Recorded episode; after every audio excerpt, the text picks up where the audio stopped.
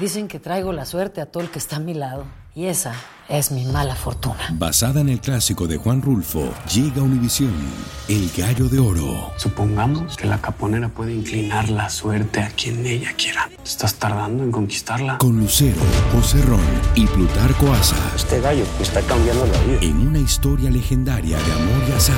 No trates de cambiarme, no lo vas a lograr. El Gallo de Oro, gran estreno miércoles 8 de mayo a las 9 por Univisión. Bienvenidos al podcast de Despierta América, tu show diario de noticias y mucho más.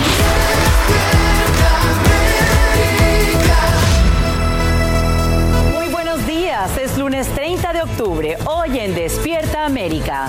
De costa a costa la violencia con armas empaña celebraciones anticipadas de Halloween y cobra más de una decena de vidas en al menos 12 tiroteos. Entérate dónde y qué recomiendan sobre la seguridad en las fiestas. Y ya son al menos 48 los muertos en México luego del paso del devastador huracán Otis. Autoridades refuerzan la búsqueda de decenas de desaparecidos mientras aumenta el caos entre la población ante la falta de ayuda. Se llevaron varias camionetas bien cargadotas. Cientos de personas gritan consignas antijudías en un aeropuerto de Rusia y buscan a pasajeros provenientes de Israel, justo mientras el gobierno israelí anuncia una segunda etapa en su ofensiva contra Gaza. Tenemos reacciones. El mundo pierde a un amigo. Muere Matthew Perry, protagonista de la serie Friends. Lo encontraron ahogado en un jacuzzi. Tenemos las reacciones de su familia, amigos y lo que encontraron en su casa. No, desafortunadamente no para y quiero que sepan que aumenta la preocupación por las celebraciones de Halloween luego que esta violencia empañara numerosos festejos anticipados a lo largo y ancho del país. Las balas cobran más de una decena de vidas y dejan múltiples heridos en al menos 12 tiroteos masivos. En vivo, Eliangélica González nos dice dónde y cómo debes protegerte en caso de que ocurran incidentes violentos durante las fiestas y especialmente mañana cuando salimos a recoger dulces, Eli. Así es, bueno, comienzo diciéndote que todos los eventos tienen un factor común. Ocurrieron al final de las fiestas de disfraces y la mayoría tienen a jóvenes como protagonistas. Les cuento todos los detalles. El miedo real se apodera de las celebraciones tempranas de Halloween. Al menos dos personas murieron y más de una docena resultó herida en medio de un tiroteo en Tampa. La situación comenzó a caldearse cuando dos grupos se enfrentaron. Poco después llegaron los disparos. Varias víctimas esperaban tiradas en el suelo por ayuda mientras la policía los socorría. Gracias a esas pistas pudimos acusar a Tyree Stephen Phillips, de 22 años, de asesinato en segundo grado con arma de fuego, informó la policía de Tampa. En Indianápolis hubo una verdadera noche de terror. Diez personas terminaron con impactos de bala y una mujer murió durante una fiesta de disfraces. Desafortunadamente alguien se encargó de infligir lesiones y dolor a los miembros de nuestra comunidad. Esto no es aceptable, dice la vocera de la policía local. Mientras tanto, 15 personas serán heridas en otra fiesta de Halloween, pero a casi 200 millas de distancia, en Chicago. Dos de ellos están graves. En el sur del país, la escena de horror se repetía en una fiesta de Halloween en Texas. La comunidad de Texarkana vivió de cerca el miedo tras una pelea a puños que terminó en balazos. Tres personas murieron y otras tres fueron heridas. El sospechoso fue identificado como un hombre de 20 años. Entre el viernes y el domingo, al menos 11 personas fueron asesinadas y 76 heridas en 12 tiroteos masivos. La mayoría ocurrió a primeras horas de la madrugada al terminar las fiestas por Halloween. Amigos, y lo increíble es que Halloween todavía no llega. Por eso las autoridades alertan sobre cómo reaccionar en caso de un tiroteo masivo. Lo primero es correr en dirección opuesta al sonido de las balas. En el caso de no poder correr, debes quedar fuera del radar del tirador y ocultarte en un lugar que impida que te conviertas en un blanco fácil. Por último, si no puedes correr, no te puedes ocultar, el recurso extremo, lo último, es luchar por tu vida contra el agresor con toda tu fuerza. Lánzale objetos, muévete constantemente constantemente, golpea si puedes para perturbarlo y si andas en grupo, el ataque debe ser entre todos para doblegarlo. Espero, por supuesto, que esto no tengan que utilizarlo nunca, pero es importante saberlo. Ojalá que así sea, pero gracias Eli por las recomendaciones de expertos y por este informe en vivo. Con mucho gusto.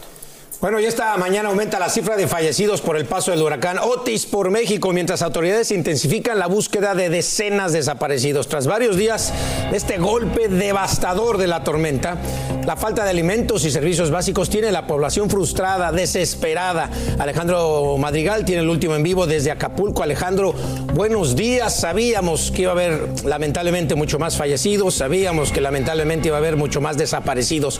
¿Cómo va esa búsqueda de desaparecidos? Buenos días.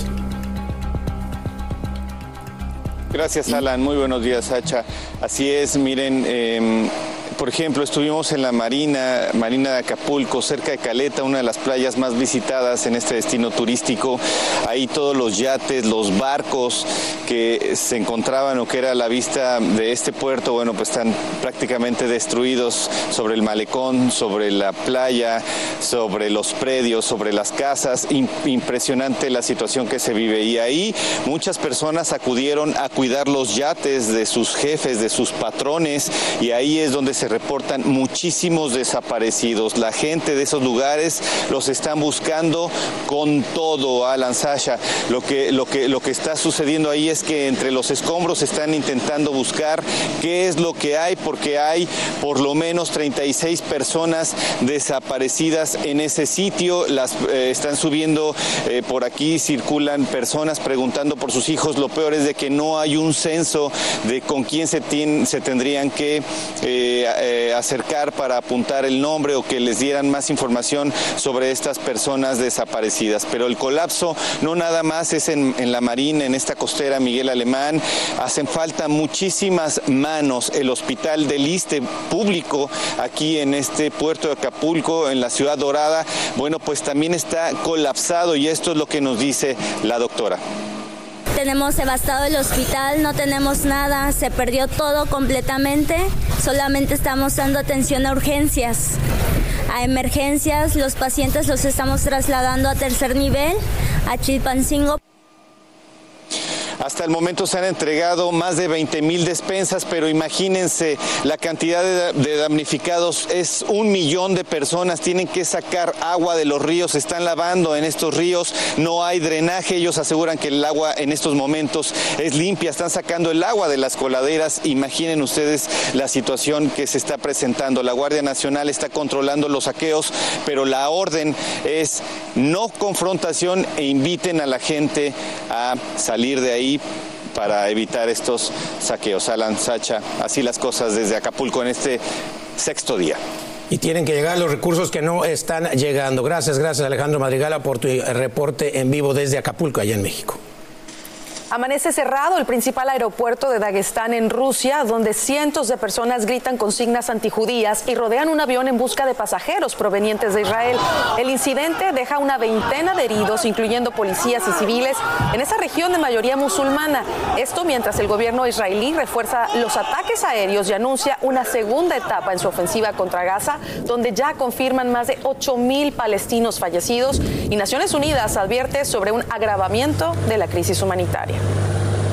En las últimas horas revelan nuevos y preocupantes detalles sobre el autor de la masacre de Lewiston, donde familiares y miembros de la comunidad realizan vigilias en tributo a las víctimas. Hoy sabemos que la policía fue a casa del pistolero en Maine semanas antes de la matanza debido a preocupaciones de que podría cometer un tiroteo masivo. Sin embargo, el atacante continuó teniendo acceso a las armas a pesar de una ley de ese estado que permite confiscarlas a quienes representen una amenaza.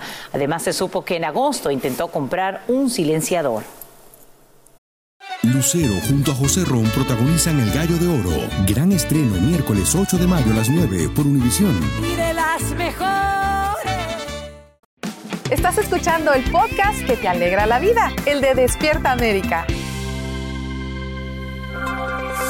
Y en noticia de última hora, el presidente Joe Biden promulga esta mañana una orden ejecutiva que busca establecer normas, normas, amplias y más seguras sobre la inteligencia artificial. La ley pretende que los modelos desarrollados de esa tecnología sean evaluados antes de que puedan ser empleados por trabajadores federales. La nueva ley busca además reforzar el desarrollo médico y otros fines sociales. Bueno, señores, vámonos con esto que a todos nos arrugó el corazón Ah, porque sí. este fin de semana murió sorpresivamente el actor Matthew Perry, estrella del programa Friends.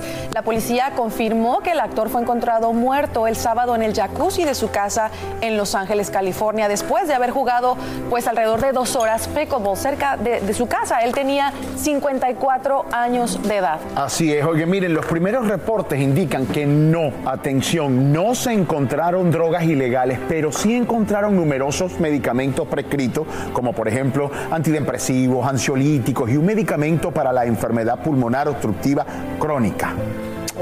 Los padres del actor llegaron a su casa horas después de su muerte y a través de un comunicado expresaron su dolor con estas palabras. Matthew trajo tanta alegría al mundo como actor y como amigo. También algo sumamente impactante fue la última publicación que Matthew Perry hizo en su cuenta de Instagram. La hizo desde ese mismo jacuzzi justamente una semana antes de morir. Bueno, han sido muchos los famosos que han reaccionado a su muerte, como Gwyneth Paltrow, Adele, el ministro de Canadá Justin Trudeau. eh, muy Muchos, muchos. Y obviamente todos los, los fanáticos. Uno de los primeros fue la página oficial de Warner Brothers y la página de la serie Friends en Instagram, quienes dijeron sentirse devastados y cito, entre comillas, fue un verdadero regalo para todos nosotros. Nuestro corazón está con su familia, sus seres queridos y todos sus fanáticos. Y hasta el momento, bueno, ninguno de los cinco protagonistas de Friends, como Jennifer Aniston, David Schwimmer, eh, Courtney Cox, se han pronunciado sobre su fallecimiento. Deben estar devastados, sin duda alguna. Por supuesto, y fanáticos de la serie Friends homenajearon al actor con flores en las afueras del icónico edificio donde vivían los protagonistas en el barrio de West Village en Nueva York. Es que esos actores y esas series, esos personajes que durante tantos años entraron a nuestra casa, que se quedaron como parte de... Es lo que nos dicen a en nosotros en la calle. Nos dicen es que uno los ve hace tanto tiempo que son como los Parte de amigos de, familia, uno, que los claro. conocemos de, familia. siempre. Y sabes Exacto. que en el caso de él muy triste también porque acababa él de, de- de sacar un libro que hablaba precisamente de sus, de- exacto, de sus momentos tan felices haciendo esta serie, pero también de, de la depresión que padeció, Así ¿no? Eh, así que mucha fuerza para su familia, ver a sus papás me parte el alma, Pe- perder un hijo tan joven, tan querido, mucha fuerza para su Más familia. adelante, de hecho, tenemos más detalles, tenemos su última entrevista, tenemos de verdad que mucho material que habla precisamente de él y así lo vamos a recordar. Este fin de semana se unieron varios artistas en México en el festival de 12 a 12 para invitar a todo el país a que apoyen en la ayuda de los damnificados por el huracán Otis. Con la meta de 30 toneladas de víveres en apoyo a la población de Guerrero, esto nos preparó Lupita Andrade.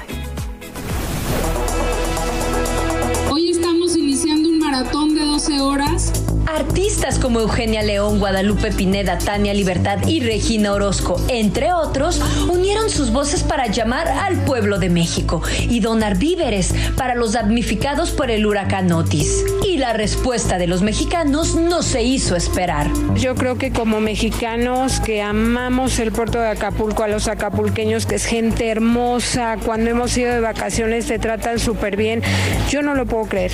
Estoy en shock. Yo traje eh, frijoles, papel de baño, pañales, atún. Patricio no tiene dinero con qué comprar alimentos, pero su voluntad por ayudar conmueve a todos, porque llevó lo que pudo para ayudar en esta emergencia para México.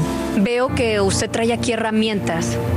Sí, mira, cinco piezas, herramientas pesan mucho, sobre todo para mi edad, pero son muy útiles. Se requiere de martillos, de cinceles a mano para sacar, para rescatar algo.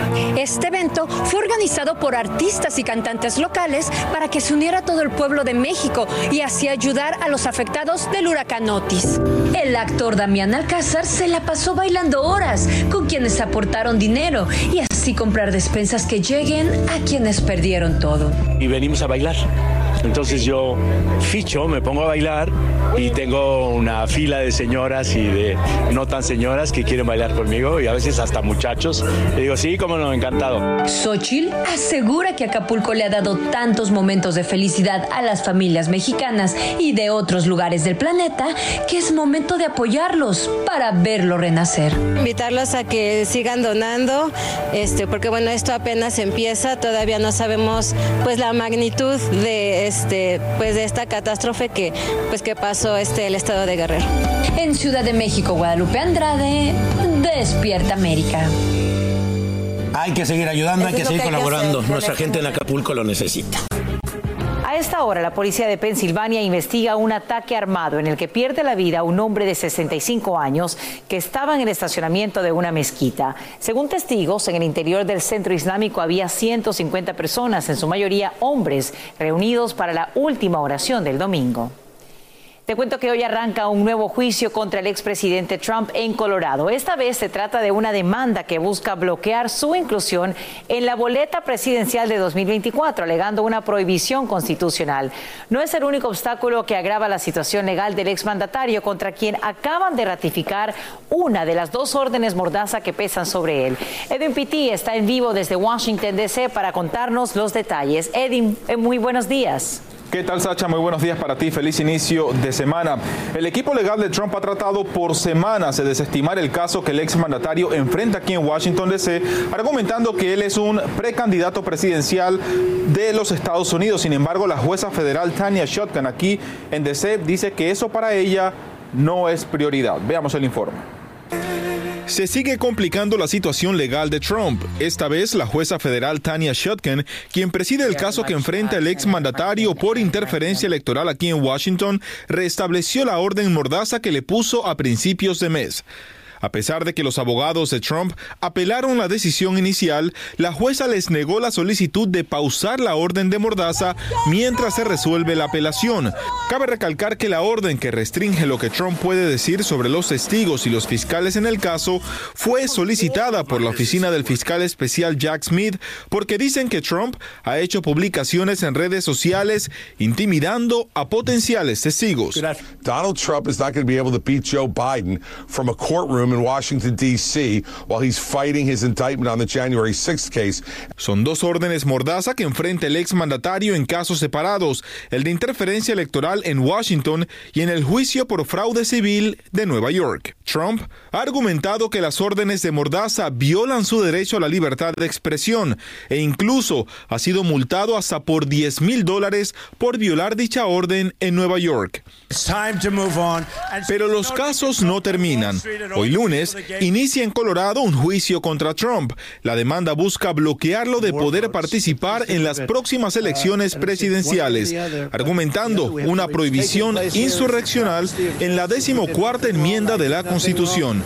Dicha enmienda dice que los funcionarios que hayan prestado juramento para defender la Constitución quedarán descalificados para futuros cargos públicos si participan en una insurrección o dan ayuda o consuelo a los insurrectos.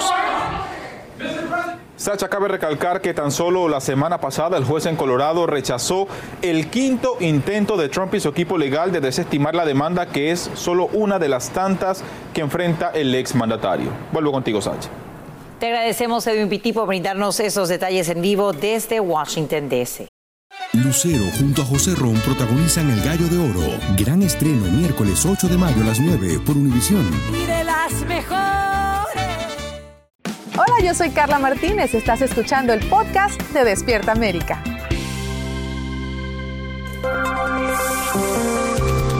Y te cuento que en horas de la noche el liderazgo del Sindicato de Trabajadores de Autos llega a un acuerdo tentativo con Ford que sería sometido a votación. De ser ratificado el convenio, sería histórico e incluiría un aumento del 25% salarial, así como un bono anual de 5 mil dólares. Entre tanto, el grupo todavía no logra un acuerdo con General Motors, por lo que ahora 4 mil trabajadores de la automotriz en Tennessee se unen a esta huelga del sindicato de empleados y anuncian que extienden el paro contra la compañía. Y te cuento ahora lo siguiente. Esta mañana sigue en marcha el plan del alcalde de Nueva York, Eric Adams, de abrir un enorme campamento para albergar a 2.000 inmigrantes en Brooklyn. Ocurre justo cuando la ciudad sigue redoblando esfuerzos para transportar a migrantes fuera de la Gran Manzana porque los albergues están al límite de su capacidad. Violeta Bastardo tiene lo último de esta crisis migratoria en Nueva York. Violeta, buenos días. Muy buenos días.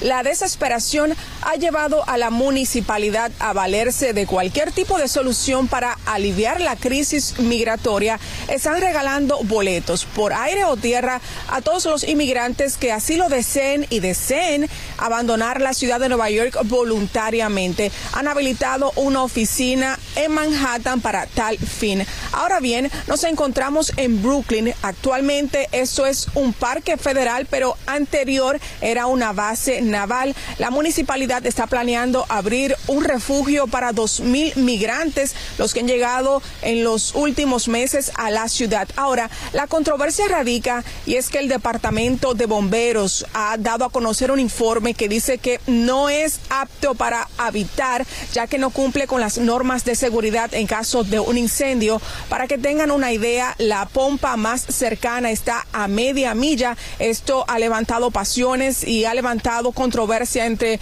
políticos del área y también líderes comunitarios. Pero pese a eso, el alcalde Eric Adams dice que el refugio va viento en popa y que abrirá sus puertas en los próximos días. Desde Nueva York, Violeta Bastardo, ahora regreso allá con ustedes al estudio. Gracias, Violeta, por este informe. Y esto tienen que pues prestar mucha atención porque nos concierne a todos los que vamos a sacar a nuestros niños a pedir dulces en la noche de brujas, porque hay que tener cuidado con el fentanilo arcoíris. Esta advertencia que hacen autoridades para que revisemos bien los caramelos que regalan a nuestros niños en Halloween. Es que algunos podrían contener esa mortal sustancia. Como de costumbre, Despierta América te ayuda. Y Angélica González está en vivo para decirnos cómo identificarlo y qué otros peligros acechan a nuestros niños. Eli, adelante. Así es, querida Sacha, aquí estamos para ayudar. Bueno, el fentanilo es el protagonista de lo que ya califican como una epidemia de opioides y por eso en las últimas horas las redes sociales y otras plataformas están inundadas de advertencias para evitar que nuestros hijos sean víctimas fáciles de esta droga mortal.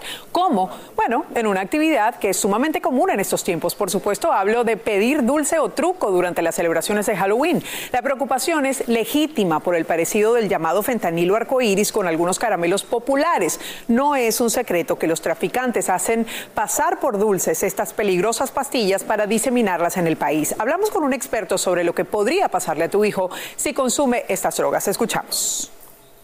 Como padres de familia es importante saber que el momento que el fentanilo, que es un opioide, entra en nuestro cuerpo, puede directamente eh, hacerse como si estuviera practicando un borrachito. Vamos a ver problemas como hablan, cómo caminan y también muy importante cómo respiran. En una sobredosis prácticamente la mente y los pulmones se apagan y en ese momento tenemos que marcar 911. Bueno, realmente según especialistas la probabilidad de que esto pase es mínima durante Halloween. El mayor riesgo es para los niños que viven con personas que trafican con esta droga, pero igual como padre tienes que estar alerta. Lo importante es que le enseñes a tu niño cómo luce esta droga y hablarle de los peligros si la consume. Una experta también nos cuenta.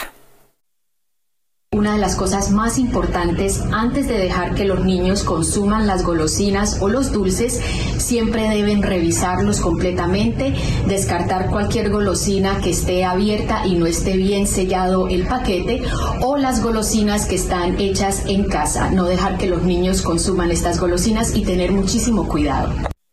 Bueno, allí lo escuchaste de la voz de una experta. Aunque sea poco probable, los que saben recomiendan tener en casa bajo llave naloxona, un medicamento nasal para quienes estén intoxicados con algún opioide. También mantener lejos de los niños algún tipo de productos con cannabis que ellos puedan confundir. Ten en cuenta que los riesgos más comunes para los niños en noche de Halloween son los arrollamientos, por lo que se recomiendan disfraces luminosos o con luces incorporadas y también intoxicaciones con productos que son parte de su disfraz sobre todo los niños pequeños que siempre son muy orales y se llevan todo a la boca. Espero que esto les haya servido. Disfruten de su noche de Halloween y que no sea de brujas exactamente, literalmente. Sacha. Todas las recomendaciones anotadas, querida Eli, gracias por compartirlas aquí en vivo. Regular la inteligencia artificial en el país. Esa es la meta de una orden ejecutiva que hoy emite el presidente Biden. Se trata del último esfuerzo del gobierno para mantener la seguridad de todos y abordar las amenazas que representaría esta tecnología a nivel nacional. Edwin Pitti está en vivo desde Washington, D.C. con los detalles. Edwin, muy buenos días. Muy buenos días para ti, Sacha. La Casa Blanca dice que ha pasado los últimos meses reunidos con expertos, diferentes ejecutivos y líderes mundiales para construir lo que han llamado una poderosa orden ejecutiva para regular el tema de la inteligencia artificial aquí en los Estados Unidos. El primer punto sería exigirle a las compañías que desarrollan este tipo de plataformas que compartan con el gobierno federal todos los resultados de las pruebas de seguridad antes de que ellos puedan salir al mercado. También buscan mejorar el sistema migratorio para que los mejores expertos a nivel global que quieran trabajar y desarrollar la inteligencia artificial aquí en los Estados Unidos lo puedan hacer. Además, H incluiría la prevención para no desarrollar material biológico que pueda convertirse en un grave peligro, por supuesto, utilizando la inteligencia artificial y además de establecer guías a través del Departamento de Comercio para utilizar las marcas de agua y de esta forma la gente pueda saber cuando algo ha sido creado con inteligencia artificial y de esta manera el fraude. Soy Edwin Pitti en vivo desde Washington DC. Vuelvo contigo al estudio, Sacha. Gracias, Edwin, por estos detalles en vivo. Despierta América no se detiene, tenemos muchísimo más. Así termina el episodio de hoy del podcast de Despierta América. Síguenos en Euforia, compártelo con otros, públicalo en redes sociales y déjanos una reseña. Como siempre, gracias por escucharnos.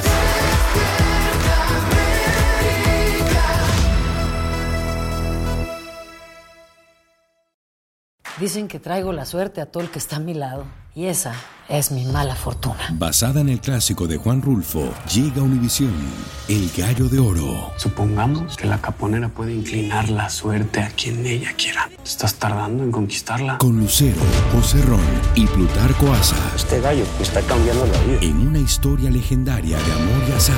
No trates de cambiarme, no lo vas a lograr. El Gallo de Oro, gran estreno miércoles 8 de mayo a las 9 por Univisión.